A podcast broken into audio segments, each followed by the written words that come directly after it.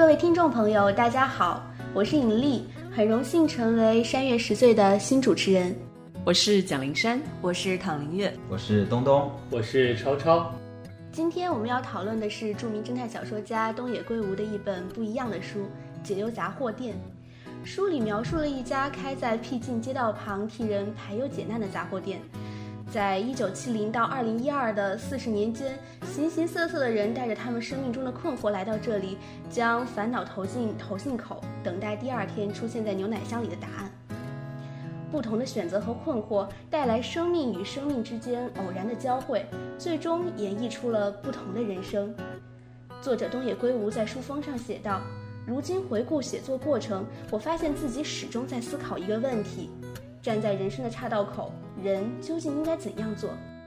我希望读者能在眼倦时喃喃自语：“我从未读过这样的小说。”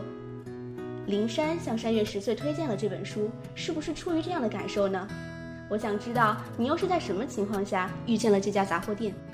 其实这本小说遇到的过程很复杂。最开始的时候，其实是东东向我们推荐了这本书，因为当时我在想说，我们山月十岁已经做了十期了，应该讲一讲一些侦探小说家。但是我本身是一个非常害怕读侦探小说的人，那这个时候东东就说，其实东野圭吾这个著名的日本侦探小说家写过一本很不像侦探小说的小说，那就是《解忧杂货店》，所以当时就说好，那我们寒假就一起约着读一读好了。然后，真正我对这本书感到特别的触动，是因为我寒假的时候曾经陷入了一个非常大的低谷，就是当时觉得身体非常的不好，然后检查身体也发现了一些状况，被妈妈批评的非常厉害。然后这个时候，我觉得好像人生真的没有什么可以去经历的了，真的有那么一小刻的时间，我觉得可以去死了。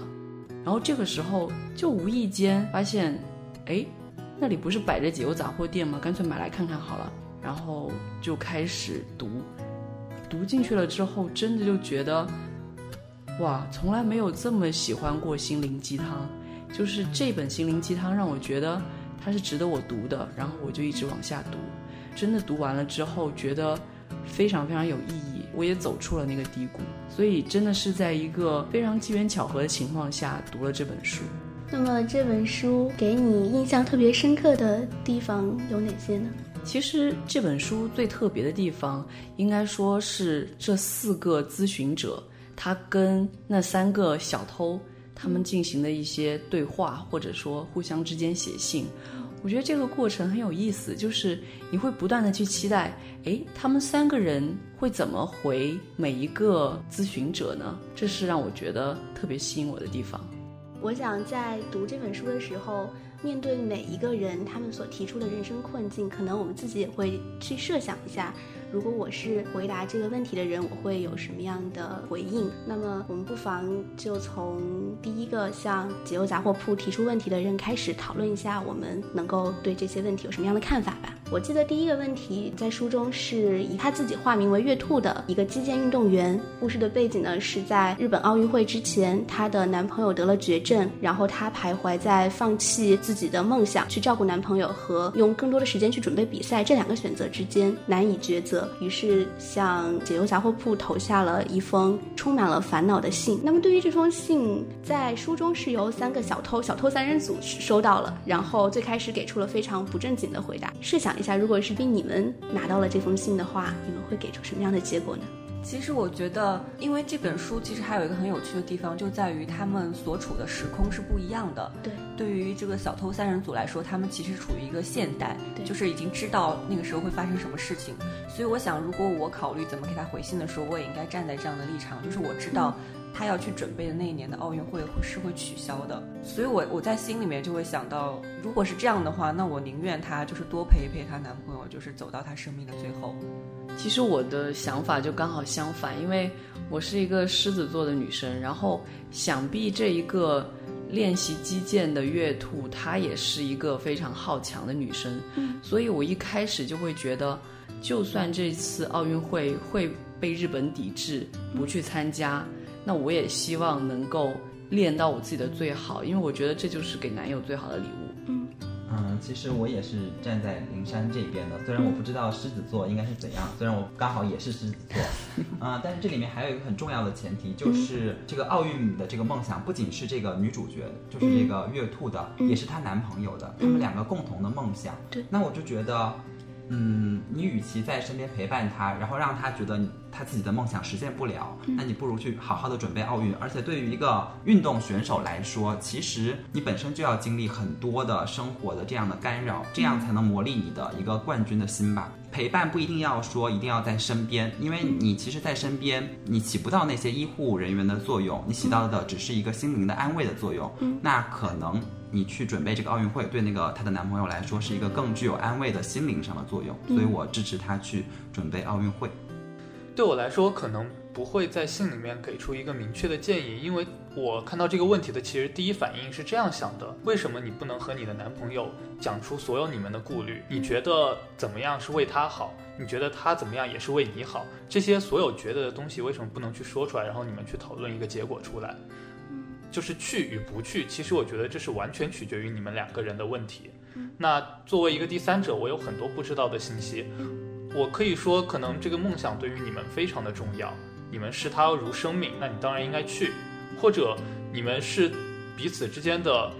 爱情非常的重要，你你觉得呃可能再过一年之后，我就再也不可能看到你了。我希望现在无论是一分还是一秒也好，我都希望多陪在你的身边，这样也好。当然，作为小说的立场，它给出了一个很很好的一个设定，就是说这些小偷回信是在现代，他们有一些已知的信息，这些信息其实恰好在这个其实没有什么选择的天平上面放下了一个很重的砝码。于是说，因为你的奥运会肯定是去不了的，所以说我们可能会更倾向于你去陪伴你的男朋友。但实际上，就我而言，无论知不知道这样的一个信息，我更希望他们自己去商量这个问题。我觉得你那个小偷三人组里面，其实有一个人跟你的想法很像，就是那个敦野，他也是很随意的说，你就应该按自己的想法去做呀，干嘛要想那么多？但是我觉得日本人就是这样，他们的想法一般都比较内敛，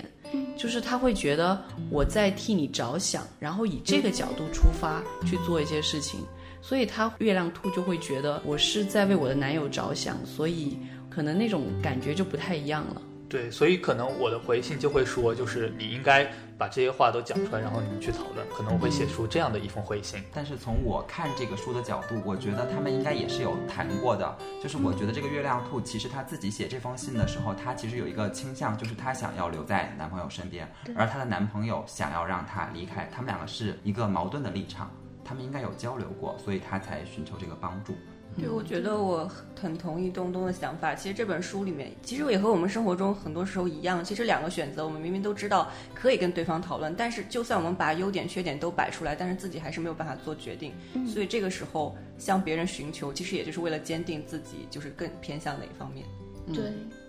就像最开始在杂货铺为大家解忧的那个浪矢爷爷曾经说过的一样，他说很多时候咨询的人自己心里已经有了答案，只是想通过咨询来确认自己是对的。也许月兔在写下那个信的同时，他自己的选择是一点一点就明晰起来了的。和月兔其实很相似的是一个叫鱼店音乐人的，就是松冈克朗这个人物，他其实也是在理想和现实之间做一个抉择。一方面，他想要做一个音乐家，去追求他自己的音乐梦想；另一方面呢，他又有一间鱼店需要他去继承。然后，虽然父亲在现实中跟他讲的是会支持他的梦想，但是其实他也感到了来自家庭和方方面面的巨大的压力。那作为这样一个前途未卜的音乐人，如果他们写信投进了这个牛奶箱的话，各位会有什么样的建议呢？其实对我来说，我肯定会说你一定要坚持自己的梦想。嗯，因为我自己就是一个坚持着梦想走过来的人。就我从小到大，我都希望能当老师。嗯，所以在面临一些抉择的时候，我会毫不犹豫地放弃一些东西，然后选择一些东西。所以，就算最后实现不了，我也希望他能够去坚持他的梦想。但是。还是一方面，这是日本人，我觉得他们很多时候都会去继承父亲的一些家业啊什么的这样的一种想法，所以他会在纠结这两件事，其实是我觉得日本人里面非常正常的一种想法。但是我觉得，可能作为一个音乐人和作为一个老师，这个梦想可能也有一定的差异。就是说，作为一个音乐人，他如果想要成功的话，可能比作为一个成功的老师的难度要大得多。嗯，而且在文中也体现出了克朗对自己的才华的非常的不确信。当然，在故事的发展的过程中，小偷三人组就发现了这个克朗他写的那个作品是被流传下来，变成一个很伟大的作品。然后基于这个。已知的现实来告诉克朗说，你的乐曲一定会给人救赎，你创作的音乐一定会流传下来，给了他这样的信息，给了他这样的信心，最初的信心。但是如果作为一个不知道这样的现实的人呢？其实我虽然会给出跟林珊一样的答案，但刚好是基于跟他完全相反的立场。嗯，就是他是一个从小就是有一个很明确的目标，我要当老师，所以我会沿着这个路坚定的走下去。嗯，不管别人对我有什么质疑，但是我有一个很坚定的信念。嗯。但我刚好相反，我就是从小到大，我不是特别明确我有一个什么样的梦想，我一定要当一个什么样的人。其实我是一个，至少我觉得我周围很多人跟我一样，嗯，他们都是按部就班的成长起来的。尤其我觉得到了清华，你会遇到更多这样的人，对，因为他们就是一步一步的，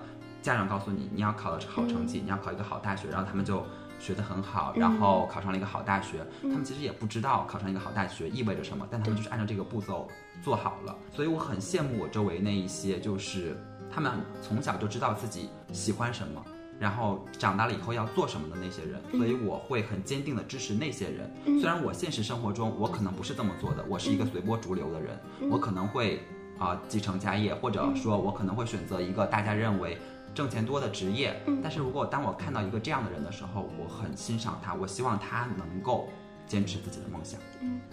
我觉得这个问题其实是这几个来信中间，我自己是觉得最拿不定主意的。我觉得我真的没有办法给出他一个回答，因为我觉得这其实对于一个人来说，坚持像音乐这样的梦想，确实是和老师其实差别很大的。因为在通常来说，觉得有音乐梦想这不是一个很靠谱的一个可以拿它吃饭的一个行业，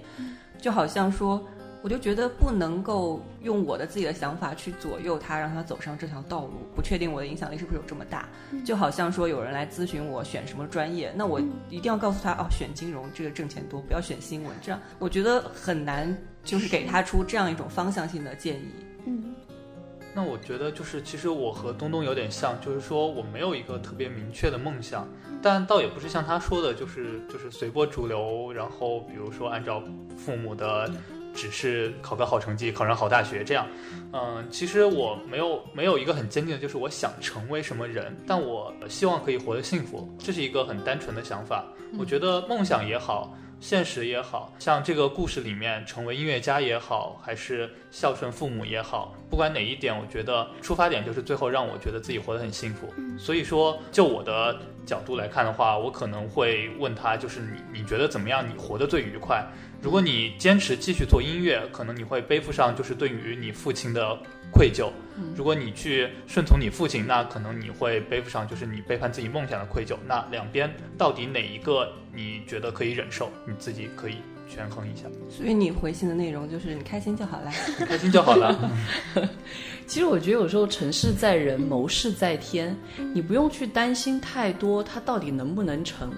因为很多时候可能更多的是一种命运，或者说一种幸运。就像我其实很喜欢安利五月天的那个梦想的状况，就是他们当时也是被很多人质疑说能不能真的走下去，但现在他们就是这么成功了。这可能当中有很多幸运的成分在，但是毕竟他还是在坚持自己梦想的情况下，就这样一步步走过来了。而且他们确实也活得很愉快。那我觉得这就够了。但我觉得这个其实是很难能可贵的一个状态。嗯，还有很多很多，他们是你不可能知道的人，因为他们失败了。对对，他们活得可能就比较痛苦。但是也不一定啊，其实活得幸福与否，每个人自己的定义是不一样的。就算我音乐不成功，但是我有在做音乐，我就是很开心。对，所以我觉得其实就是取决于他自己觉得他开心就好了，就是选一个自己觉得开心的路就好了。对，开心开心。对。嗯，但是我觉得就是像这个鱼店音乐人松冈克朗，他是一个非常不同的情况，就是在小偷三人组在已知他的作品变成一个流传甚广的作品，然后告诉他说你坚持你的梦想，面前就是成功的时候，他也有这个信念的时候，他出意外死掉了，对吗？对。他的作品最后是由别人演绎，然后获得了成功。就从现实上来说，他既没有坚持他的音乐梦想，也没有继承余店，嗯，变成一个非常非常诡异的结果。对，就是一个悬而未决。对但其实我觉得应该是一个最圆满的结局吧。就东野圭吾这一点真的很厉害，就是能写出这样的一个设计，对是平常人想不到的。我看到这个故事的时候，我也在想啊，这件事情不管他选哪一个，都会变成一个很恶俗的故事。哎，但最后就有一个这么特别的设计，真的很厉害。这可能就是东野圭吾作为一个侦探小说家，他的魅力所在了，嗯就是总能给人一些文章中一些 surprise。对对对，然后和这个音乐家又有相似之处的呢，是一个叫迷途的小狗，就是武藤晴美，她也是在这个小偷三人组对现实已知的很多信息的提供给他的这样一个情况下，做出了一个选择，就是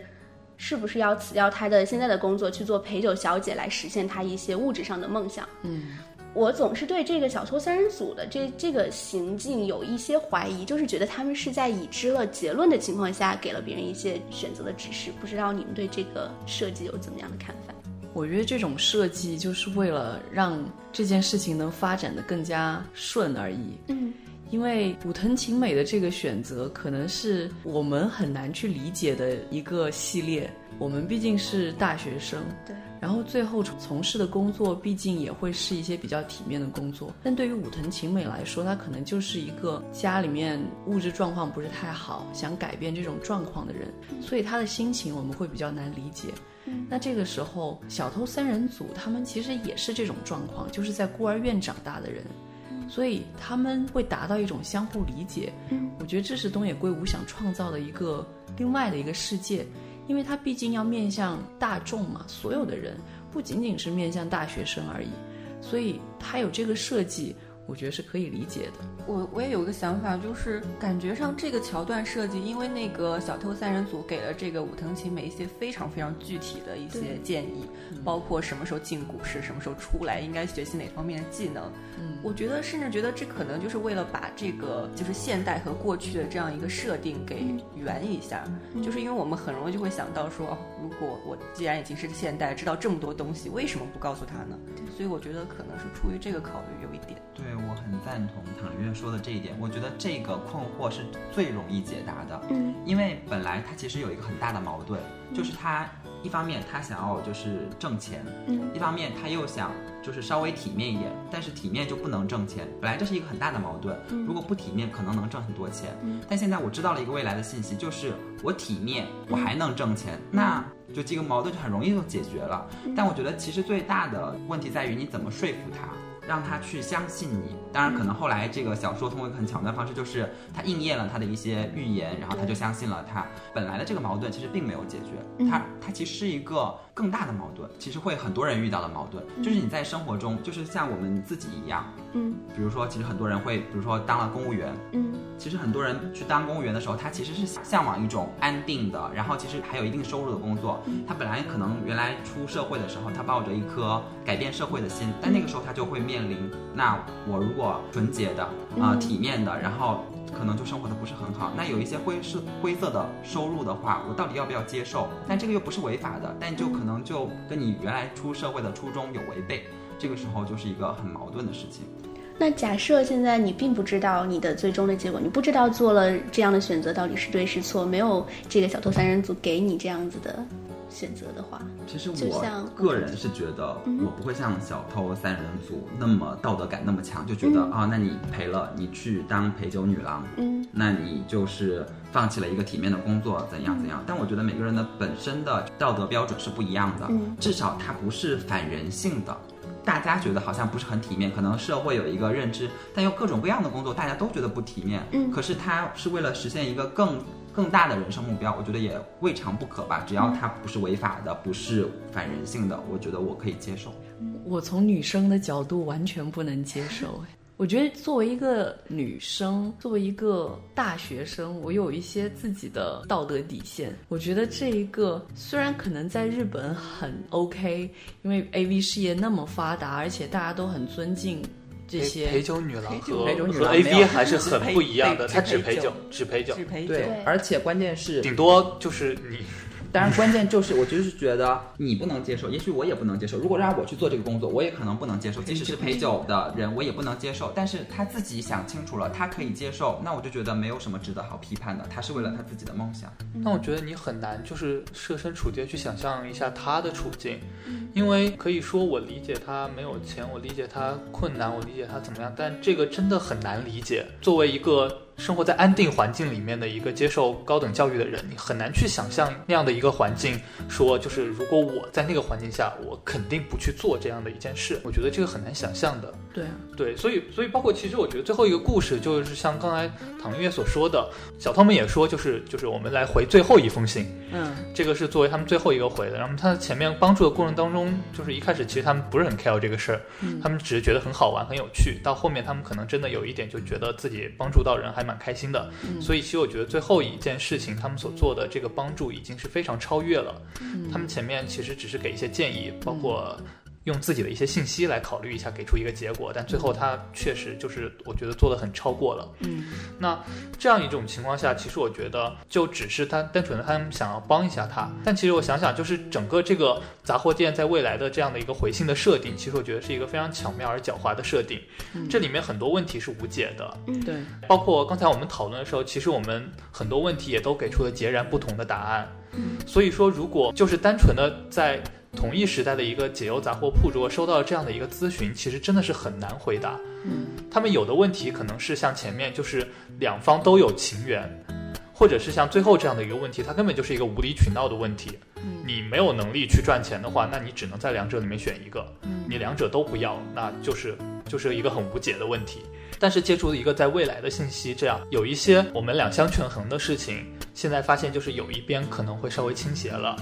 然后包括有一些无解的事情，借助未来的信息也可以解决了。我觉得这一个设计就是使得整个故事能够进行下去。所有的他给出的建议可以让你接受，否则我觉得可能就是如果如果没有这样的一个设定，真的看到中间你自己就是会很矛盾、很纠结。我觉得也丧失了它作为一本心灵鸡汤的作用。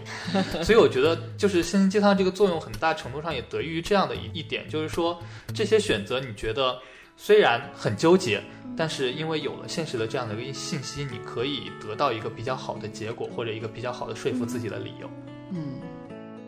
对，刚刚超超说到很重要的一点，就是基于现实得到的信息，给不在同一时空的一些问题，给一些不可本来不可解的问题，给出一些可解的理由。但是在这个时空错转发生之前，这个杂货店的本来的那个老爷爷，他。就已经关闭了这家杂货店。然后他关闭这家杂货店的原因呢，是因为他看到了以前他回答过一个问女子的死亡，就是在时间线上最开始的那个绿河的问题。绿河怀上了已婚男人的孩子，然后他向这个老爷爷提问说：“我能不能把这个孩子生下来？”然后老爷爷当时给出的解释是：如果你你跟对方不能够确保这个孩子有一个幸福的人生的话，就不要把他生下来，即使他是你的丈夫。但是后来呢，他看到了一个二十九岁的未婚女子坠海死亡，然后同车有一名婴儿生还的。这样一则消息，于是他就产生了非常强烈的自我怀疑，觉得说大家向他咨询的这些问题，最后得到他的结果之后，人生是不是就此改变了呢？然后他认真思考，从来没有敷衍回答过任何一个问题。但是这些东西他回答的这些内容，是不是有真正的帮助到别人呢？还是说，因为他的回答让别人的人生陷入了不幸的境地？我觉得这也涉及到我们刚刚其实讨论讨论这些困境的一个环境，就是说，当我们在遇到他人的困难的时候，我们究竟能够在何种程度上给予帮助？我们的帮助又是站在什么样的角度的？我觉得这要看人来说。嗯，比如说我们分亲情、友情跟爱情。嗯，亲人的解答一般都是有一些实际意义的，因为它本身能给你，比如说物质上的帮助，或者是精神上面的帮助。但是更多的时候，他们真的能给你很物质上的帮助。那可能在解决某些困难的时候，它就非常有现实意义。嗯。但是我们说到友情，其实友情是一个很奇妙的感情。很多时候，你的朋友给你的建议都只是一些精神上面的支持，他无法给你一些很现实的帮助。但这个时候，你又觉得很需要。那爱情可能也是很相似，它有时候就是给你一种精神上的支持，也是让你觉得有了这种寄托之后，我会更加努力的去解决我自己的困难。嗯，所以我觉得要分情况来看。嗯，觉得如果是我作为一个想要向别人寻求帮助的，我肯定是找我最熟悉的，就是跟我关系最好的，甚至不一定是我的父母，因为我觉得可能我在考虑问题的时候，不想让他们也为我这么担心，有时候会做选择、做决定的时候。但是我真的不知道，我希望能够从对方那里得到什么样的答案。也许我心里已经有答案，但是我自己不知道。我只是想听大家讲一讲，看一下大家的看法。所可能我会问一百个人，或者问十个人，但是最后我选择可能还是最初的那一个。嗯，对。大家既然说到这个问题，就是现实生活中我们总是会碰到各种各样的问题。当然，很多的问题我们借助于求助别人，别人可以提供实质性的帮助。然后另一方面，可能问很多的人可以提供一个更广的视角。那就是像超超刚刚说的，就综合考虑各个方面呢，那总能得到一个更优的解。这会是一个很好的方法。但很多时候呢，我们碰到的不是这样的实际的问题，我们碰到的可能就是这种感情上的这种两难抉择是无解的。但是你总归来说，你是要做一个选择的。就算是无解，你要做一个选择，然后这个时候我们就会去求助一些书啊，或者就是一些心灵上的指导啊，然后这个时候就出现了心灵鸡汤。嗯，所以我现在就很想知道大家。怎么认定什么东西是心灵鸡汤？因为大家一方面其实不停的在读心灵鸡汤，我们生活中每天都在接触很多这样的。可是现在呢，又有一种反心灵鸡汤的这样的一种社会氛围在，就是大家都觉得只要你是正能量的，只要你鼓励人向上，你只要鼓励人天干嘛干嘛干嘛，就是心灵鸡汤，然后你就看都不看就把它关掉，这就是鸡汤，然后就被关掉了。那我就想，大家怎么认定什么东西是鸡汤，什么东西是值得去读一读的呢？其实我觉得这个问题真的蛮困惑，因为我就属于那种看到心灵鸡汤我就想把它关掉的那种人。但是有一些特定的人物，他就是讲心灵鸡汤，我非常非常愿意听。我觉得东野圭吾这本书就是其中一个很典型的例子，就是明明这是一本心灵鸡汤，可是就是觉得很愿意读下去，而且真的读的就是很受鼓舞。嗯，就是你原来的想法因为他的书而更加坚定了。还有像一些特定的人物，比如说特别喜欢杨澜。他讲心灵鸡汤也讲了很多，但我就是愿意去听。我觉得他就是女性的楷模，我就会这样觉得。所以有时候可能就是那些特定的人物、特定的书，他就会给你一些触动。那这些触动刚好跟你可能有一些共鸣在，然后这个时候你就很愿意去接受它。但是，一般的那种啊，今天要加油哦，那种你就会觉得没有什么可以接受的，那那就把它关掉。嗯，我觉得其实还是跟当时每个人不同的心境有关系啦，就是。可能是，比如说我现在处于这样一个困惑中间，然后正好碰到这样的心灵鸡汤，我觉得它就比较可接受。但是在其他时候，我可能看都不会看，就好像说，哦，我热的时候喝冷饮，那这冷饮对于我来说就是那个时候的心灵鸡汤。嗯，对。有一种说法是，不要让你的热血冷了。就是你要不停的给自己一些这样的能量，在你被这个社会的现实所打压的时候，你要不停的去看一些这样的东西。那这算不算一种自我麻痹呢？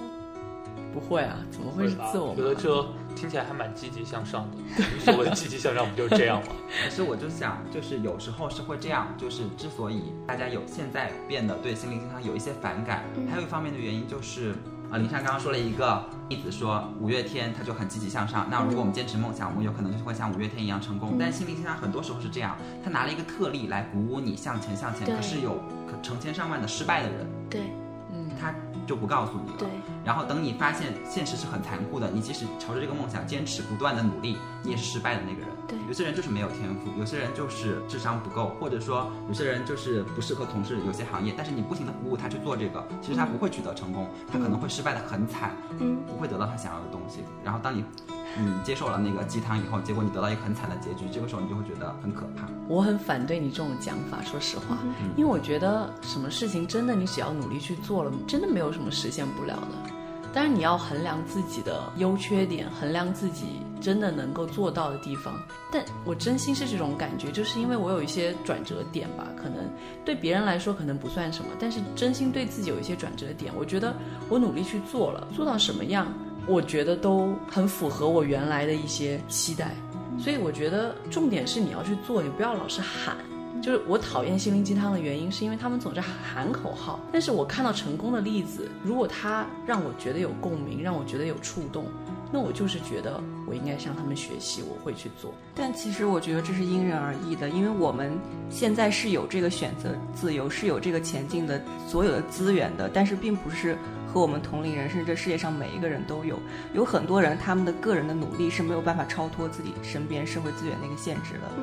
如果一味的就是想说我。自己努力就可以做到，但其实很多人他们真的是没有办法做到，因为他们是被框在一个看不见的，我们可能是在另外一个圈子，他而他们在另外一个世界，他们是再怎么努力都没有办法逃脱那个世界的。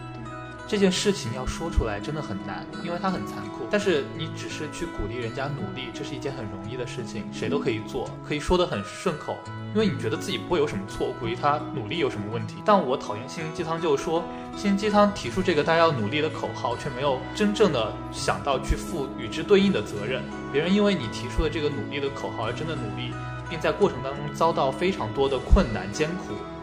这些东西，心灵鸡汤。去鼓励人家的时候，却没有想到说，因为你的鼓励而影响了人家选择，你没有去负到与之相应的责任。所以我觉得很多困难的选择，就我个人而言，我是我很倾向于自己去做抉择，因为我很难想象，就是说把这样一个非常重要的东西，把这样的一个责任让人和我一起背负，因为我觉得这个是。对我来说，我比较不想做这样的一件事情。比如说像刚才说的，我是接着梦想，还是继续继承家业？这其实还蛮沉重的一个事情。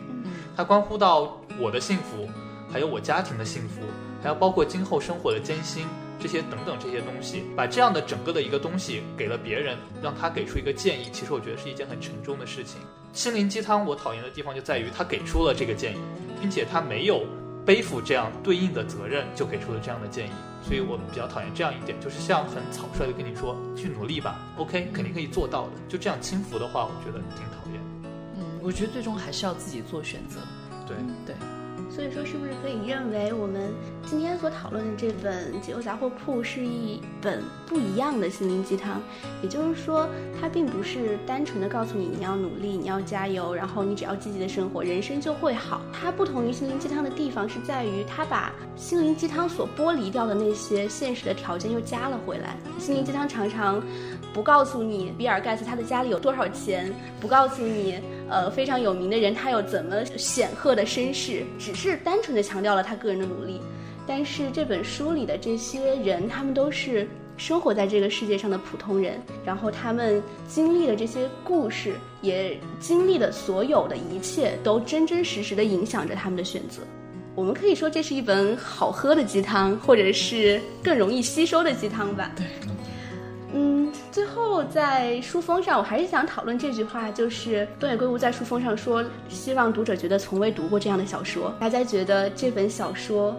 放在东野圭吾的小说里面应该怎么看，或者放在鸡汤小说里面应该怎么看？就是作为最开始推荐这本书的人，我觉得这本书如果放在东野圭吾自己的小说里面，其实算不上是一本很不一样的小说。嗯，其实《新参者》就是走了差不多的风格。嗯。但是从推理小说的角度来看，它其实是比较不一样的推理小说。嗯，就是它推理的元素少了，然后。呃，说故事，然后感化人心的部分多了。嗯，其实我觉得这也是推理小说的一种新的尝试吧。嗯，刚好我最近在看到知乎上有个问答，说在推理小说里面什么样的人是最容易死的，然后就会给你分析好了。嗯，就是比如说大家在一起过夜，然后那个时候我不要跟凶手待在一起的人是最容易死的。这个柯南看多了。其实你看推理小说的时候，正统的推理小说就是比如说他们本格派的。其实就会有这个问题，就是你看多了，你就会知道什么样的人会死。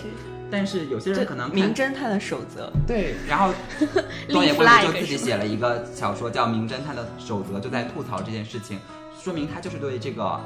就是传统的推理小说有自己的意见和看法。他觉得如果再照那个路子写下去，大家可能会有觉得没有什么新意，然后也已经预知了小说的结局，那你阅读推理小说的快感就变少了。但我觉得，其实传统的推理小说还是有它的魅力所在。有的人他并不在乎说谁死了，其实我知道，但我想在乎的是那个轨迹到底是怎么实施的。嗯，所以这这也是一部分人的阅读推理小说的乐趣。但像可能更多像林山一样的这样的人，他们会喜欢东野圭吾推出了这样的新的类型的小说，它是更贴近你的生活的，然后有一些推理的元素，但并不是以推理作为它的最重要的部分。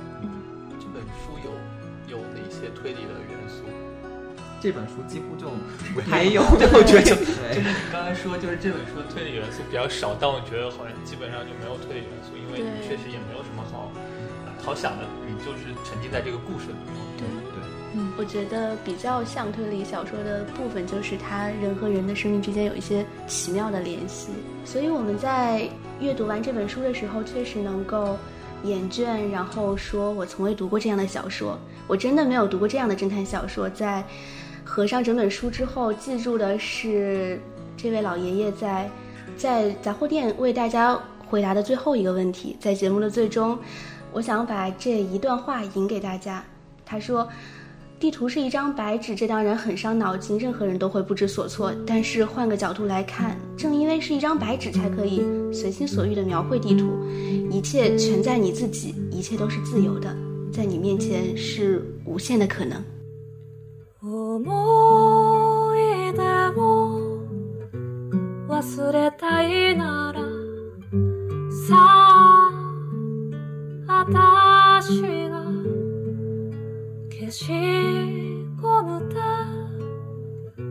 消してあげるわ。安心